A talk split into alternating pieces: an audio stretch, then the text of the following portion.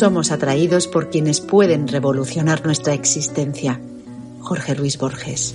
Gracias a la vida que me ha dado tanto, me dio dos luces que cuando los abro, perfecto distingo lo negro del blanco y en el alto cielo su fondo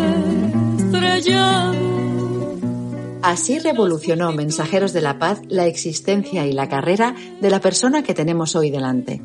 Nos acompaña una mujer inquieta, viajera, energética y recién aterrizada en Madrid desde Buenos Aires. Paula Lemos es argentina y es nuestra directora de Desarrollo Global. Nacida al mundo laboral entre números y asuntos financieros y de empresa, tuvo una inquietud muy distinta, emplear estos métodos aprendidos en el mundo de las ONGs. Su primer paso fue hacer voluntariado con Mensajeros de la Paz y después, después es mucho mejor que nos cuente este fantástico recorrido. Desde el Cerro Tres Picos bonaerense a la ciudad rodeada por la Sierra Norte, Madrid.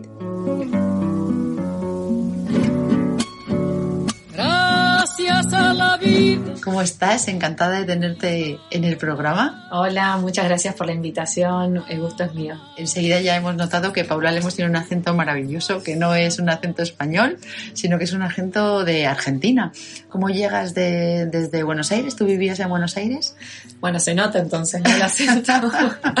sí, efectivamente, yo nací en, en, Buenos Aires, en una ciudad que queda a 70 kilómetros de la capital, que se llama Campana, y estoy en Madrid desde hace nueve meses. Eh, había venido previamente por trabajo hace un par de años y, bueno, tenía que venir en el medio de la pandemia y bueno, por motivos obvios eso tuvo que, tuvo que esperar y bueno, ya hace un tiempo que estoy basada aquí en Madrid. Eh, pero eh, cuando estabas en Argentina, en, en Campana, o sea, tú naciste en Campana, luego vas a Buenos Aires, porque me gusta saber si la inquietud de ayudar a los demás y de estar trabajando en ONG ¿Te viene desde muy lejos o si es una cosa que has descubierto hace poco tiempo? Sí, bueno, en realidad yo viví mucho tiempo en Venezuela también, cinco años, y ahí creo que empecé también a, de la mano de mi familia a ver otras realidades y, y a conocer un poco más la, los problemas del día a día que tenían las personas ahí.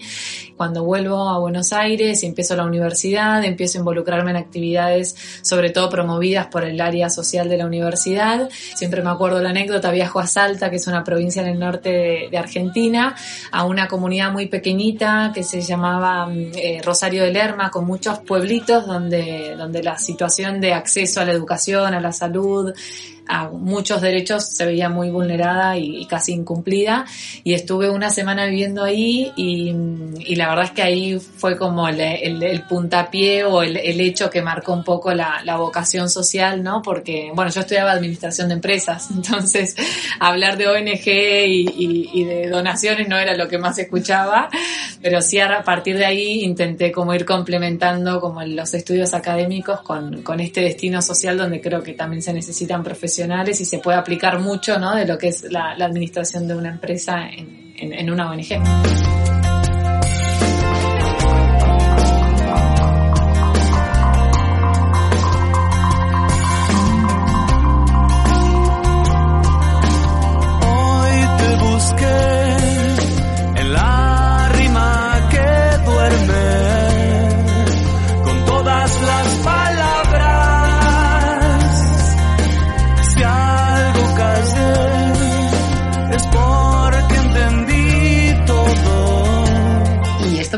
La atención, claro, porque con un perfil como el tuyo, pues es casi un milagro que se te despertara esta pasión, ¿no? Como por la ayuda a los demás.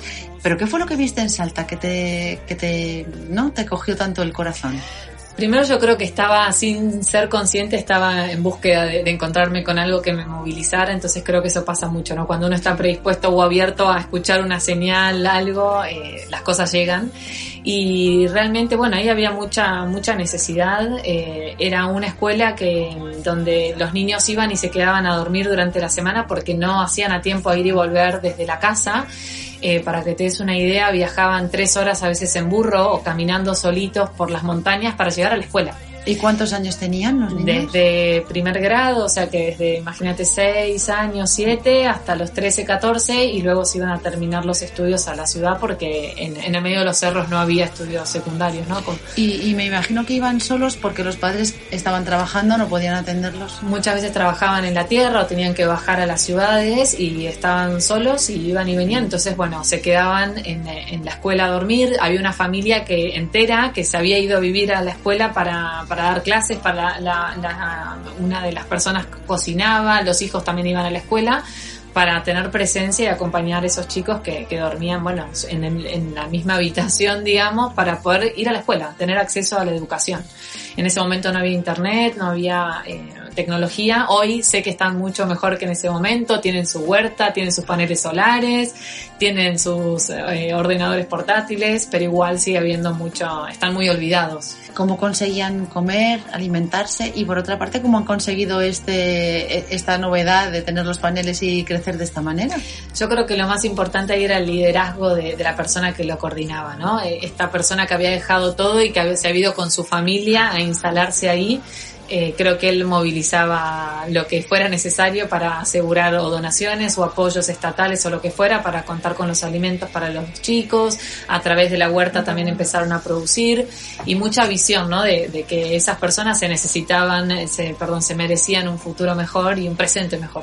Visionario hace 10 años en el medio de los cerros. Creo que el liderazgo de él fue lo que más marcó el crecimiento del pueblo.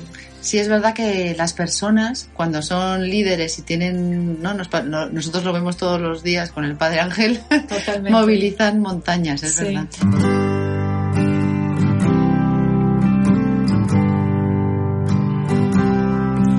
¿Cuáles fueron tus últimas palabras? Tu último destello de conciencia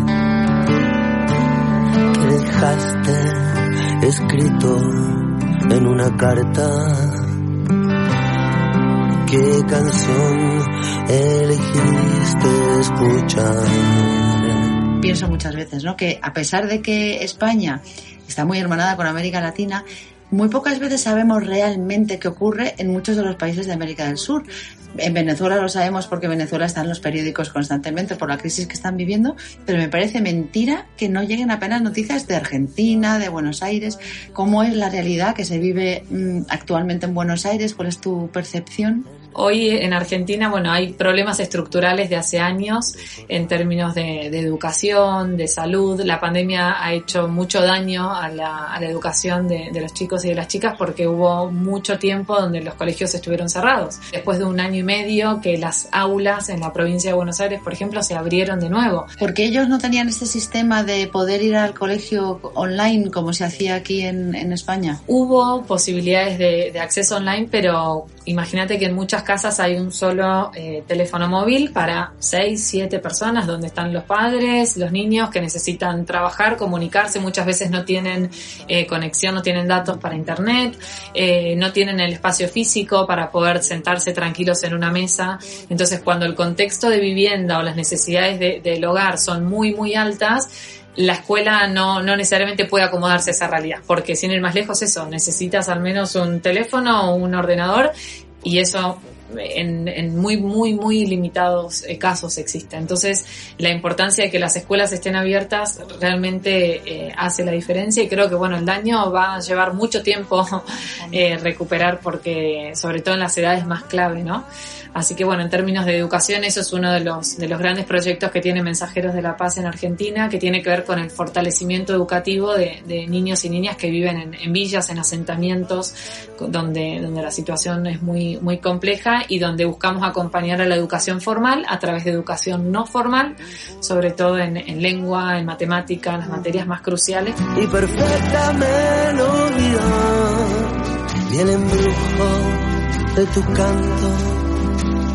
Las ONGs allí en, en Argentina eh, ayudan, o sea, hay bastantes ONGs, se ve ese apoyo, le llega a la gente, cómo es el apoyo del Estado, es, es más o menos como en España. Es una buena pregunta porque la verdad es que hay uno de los valores que para mí tiene Argentina es que hay mucha movilización social, muchísimo, y, y creo que eso muchas veces da esperanza porque cada vez hay más ONGs especializadas en, en distintas temáticas, en distintas zonas geográficas, que buscan levantar la voz y, y trabajar mucho en red, que eso es algo que se vio mucho en este último tiempo, que la virtualidad también ayudó a que las ONGs pudieran conectarse entre sí y decir, bueno, todas trabajamos por este tema en la misma zona, una, unámonos, juntemos esfuerzos y tratemos de alcanzar mejores resultados. Hasta hace unos años creo que el número que daba la estadística era más de 20.000 ONGs Uy, barbaridad. legalmente constituidas, más todas las que informalmente están.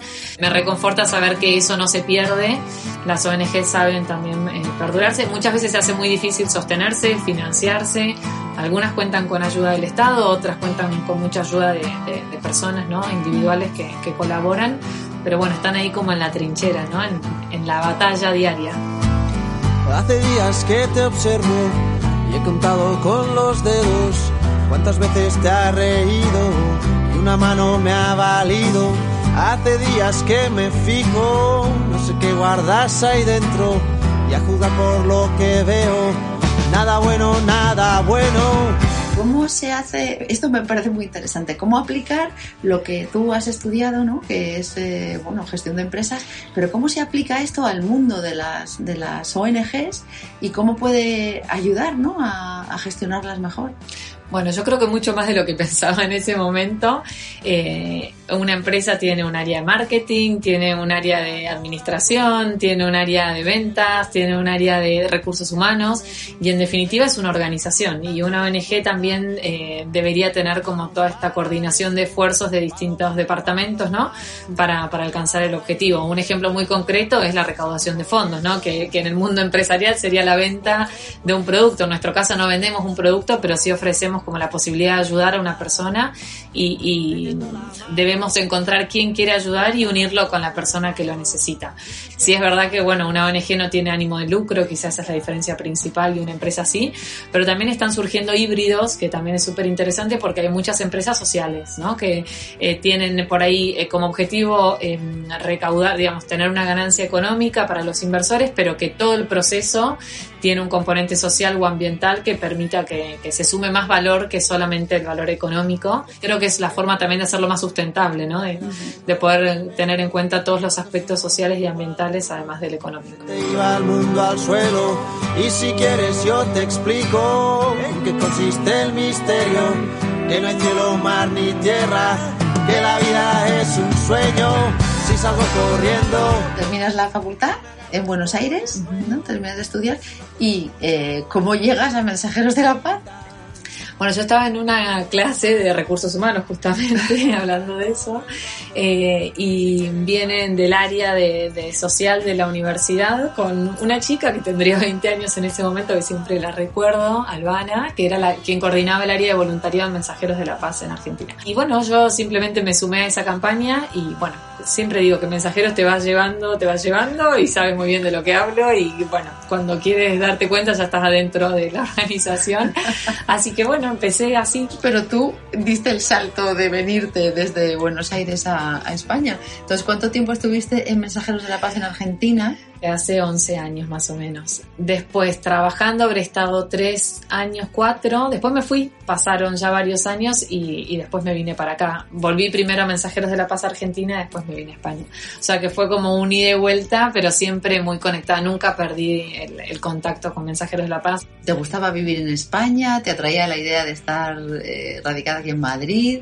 En mi caso fue más como una oportunidad de desarrollo profesional. Eh, porque bueno, también me gusta mucho vivir en Buenos Aires, Madrid me encanta, tiene mucho de parecido igual, pero la verdad que disfruto mucho en, en, en Buenos Aires también. Y en Madrid sí, muy acomodada, es una ciudad que, que te recibe muy bien, la gente también, y, y, bueno, Mensajeros tiene muchos proyectos y muchas actividades para entretenerse, así que... tienes familia en, en Buenos Aires? Todos, sí, sí, toda mi familia, mis amigos. eh. No lo echas de menos. Un poco sí, pero bueno, en el día a día no tanto, pero, pero bueno, siempre cuando, sobre todo los más pequeñitos o las personas más mayores, ¿no? Que, que bueno, que el momento es oro porque cada año, cada mes cuenta y bueno, Claro, y además puedes volver cuando quieras. Tal o sea cual, que- sí. Me, me llama la atención que has elegido dos libros que hablan mucho de la meditación, del encontrarse uno consigo mismo. ¿Por qué te gusta este tipo de lecturas? Creo que siempre leí libros de ese tipo, eh, también mucho de, psicología, de, meditación, de yoga. En su momento hice un profesorado de yoga también. Soy una persona con mucha energía y muy entusiasta y, creo que me sumo en muchas actividades y necesito de alguna manera como mi cable a tierra a través de la meditación, del yoga, de- del espacio personal. Busco un poco eso, como mantener esa llama encendida de, de- de cultivar el, la- el- el espacio espiritual, el emocional para, para equilibrar un poco, ¿no? La, la actividad constante de- de- del trabajo y de la vida en una ciudad, ¿no? Como nos pasa mucho. Hay un título que me ha gustado mucho, pero es gracioso, que era el, eh, el monje que vendió su Ferrari. Me ha gustado porque nunca hubiera pensado que un monje tuviera un Ferrari. Sí, sí, sí. Es es un libro muy conocido que le fue muy bien porque justamente eso hablaba de una persona súper exitosa que vivía en Nueva York, que no dormía, no comía o, o tenía una, una vida muy desbalanceada, un abogado era, y que en un momento por un tema de salud se da cuenta que no puede vivir así. Y a raíz de, de ese episodio él decide abandonar todo y, e irse a una comunidad de, monjes eh, en India cuidarse a uno antes de poder cuidar a los demás. A veces esas cosas se dan en, simultáneo, ¿no? Porque, pero sí, no olvidarnos de eso como lo más importante para, bueno, a través de la meditación o cada uno encuentra también sus propias herramientas. Yo también lo encuentro en el deporte o se puede encontrar en, en distintas disciplinas, ¿no? ¿Por qué crees que es importante? que muchas veces dejamos de lado como le- lo que uno realmente quiere o lo que le hace sentir bien por las obligaciones de- de- del mundo exterior. Creo que hoy el, el escenario está más dado para que uno pueda encontrar como lo que le gusta. Mira, hay una frase del Padre Ángel que me encanta, que siempre dice, el hombre ha venido aquí para ser feliz.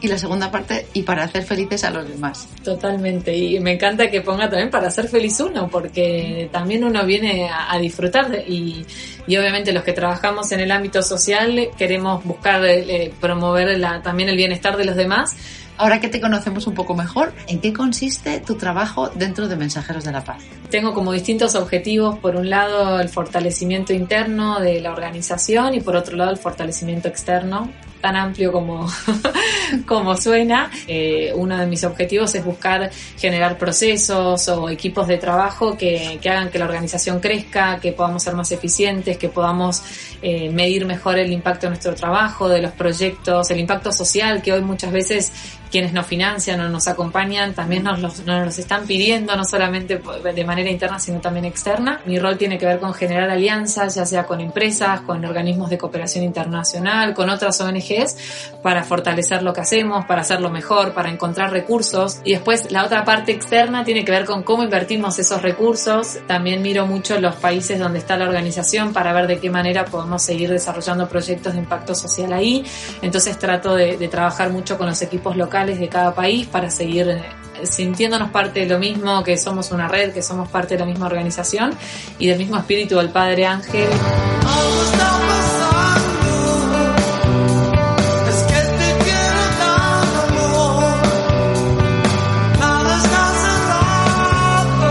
Mensajeros de la Paz está presente en más de 50 países. Entonces me parece una labor ingente y muy complicada el estar pendiente de, de los 50 países. Y por otro lado, me consta tu actividad interna, la cual estoy muy contenta yo también, porque es verdad que se nota una nueva, una organización más sólida. Y me estabas comentando que habías ido a la Embajada del Congo. Cuéntame que, Bueno, cómo ha venimos sido recién esto. de la embajada, me, me agarraste justo. Nosotros estamos siempre viendo, tanto con el Padre Ángel como con el resto del equipo, de qué manera podemos seguir acompañando los grandes problemas del mundo, ¿no? En este caso tenemos previsto un viaje a República Democrática de Congo para empezar a colaborar y evaluar opciones de colaboración local, de cooperación, sobre todo en, en el ámbito de la salud, en el ámbito hospitalario. Además de ir a Congo, también vamos a ir a Etiopía, que es otro proyecto que, que todos deben conocer muy bien, que es un proyecto también de salud, una maternidad que hacemos de la mano de otra ONG, eh, AIME. Este proyecto de Etiopía, bueno, me parece muy bonito pero- porque hay muy pocos proyectos que se preocupen de algo tan pequeño en realidad, pero que nadie tiene, nadie tiene en cuenta. Para que me contaras un poco este proyecto, que es el de una maternidad, pero con, de madres que tienen niños con problemas eh, bastante graves. Exacto, la maternidad viene un poco a, a dar un servicio de salud materno-infantil que antes no estaba en la zona porque las madres embarazadas o con, o con sus bebés recién nacidos tenían que ir hasta un hospital que estaba muy alejado caminando. Pero como tú dices, eh, busca sobre todo como atender de manera, de- de- con una calidad y, y- y con un servicio que, que pueda salvar vidas. Eh, no estamos hablando más que de eso, de salvar vidas tanto de, de bebés como de las madres. Etiopía tiene una de las tasas de mo- mortalidad materno-infantil más altas del mundo, que también está esa maternidad acompañada de un liderazgo, como decíamos antes, salvando las distancias, de un liderazgo de una persona que, que ha movido cielo y tierra, que es colaboradora nuestra para, para construir esa maternidad.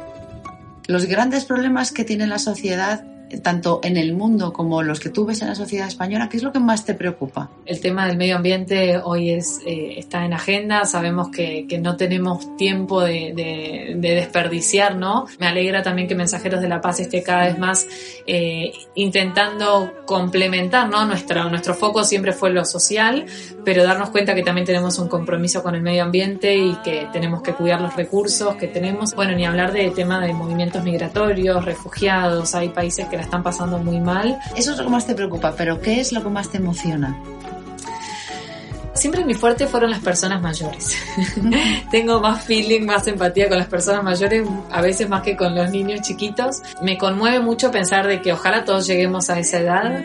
En muchas sociedades se los deja más en el olvido y, y- y siempre pienso, ay, pero esa persona tuvo 10 años, tuvo 20, tuvo 30, tuvo toda su vida como nosotros estamos viviendo y de repente no son tan importantes. Me encantan todos los proyectos de mensajeros que buscan eso, como la estimulación, el, el sentirse activos y, y seguir sintiéndose vivos. Si no tenemos empatía con eso, que es algo que vamos a llegar todos y si se puede llegar, ¿cómo, cómo no vamos a tener eh, esa preocupación? ¿Y esto ha sido porque te has criado con abuelos o querías mucho a tus abuelos? Porque yo creo que eso marca mucho cuando uno tiene una abuela o un abuelo que ha sido muy cercano, luego te queda ese recuerdo y siempre, claro, te produce mucha ternura. Pero sí, más allá de eso, no sé, es, es como Yo algo que innato. o sea, siempre tuve muy buena relación con ellos, pero bueno, sí, mi abuela hoy que, que sigue trabajando, tiene más de 80 años y también es un ejemplo, ni hablar del padre Ángel. Quería también hablar de, de la música que has elegido. Me gusta mucho la música eh, de Argentina, me gusta el rock nacional, eh, Fito Páez me encanta, me gustan mucho también las bandas más chiquititas que de música más local, como por ejemplo Perota Chingó. Calle raya al medio, se encuentra Belvedere, abajo, con silbos de tristeza, aquellas filas infinitas, saliendo de central, el empedrado está tapado, pero allí está en la primavera, en aquel barrio, se llama soledad, se llama grito de ternura, pidiendo para entrar y en el Me gustan mucho las letras de las canciones, que tiene que ver también muchas veces con esto, con, con la solidaridad, con el dar, pero también con, con escucharse uno mismo, con, con distenderse, relajarse. Busco un poco también que la música me ayude a, a bajar un cambio a veces. rincón que no hay ningún atracadero que pueda disolver en su escondite lo que fuimos. Bueno, Jarabe Palo también me encanta. Busco música que me levante y que me que, que- sea optimista, creo Sí. eso, ¿no? Que, que nos, que nos ayude a cambiar el humor y, y mantenernos eh, felices, ¿no? O alegres, creo que busco eso. Dar es dar. No fijarme en ella y su manera de actuar. Dar es dar. Y no decirle a nadie si quedarse o escapar. Paula, ha sido un verdadero placer porque está Muchas mirando el gracias. reloj porque la pobre se tiene que ir a otra, a otra reunión, que así es la vida aquí en Mensajeros. Pero ha sido un placer tenerte con nosotros y esperamos repetir muchas veces. Muchas gracias, encantada. Y no marcar las cartas, simplemente dar. Dar es dar. No explicarle a nadie, no hay nada que explicar. Hoy los tiempos van a mil y tu extraño corazón ya no capta como antes las pulsiones del amor. Yo te digo que dar es.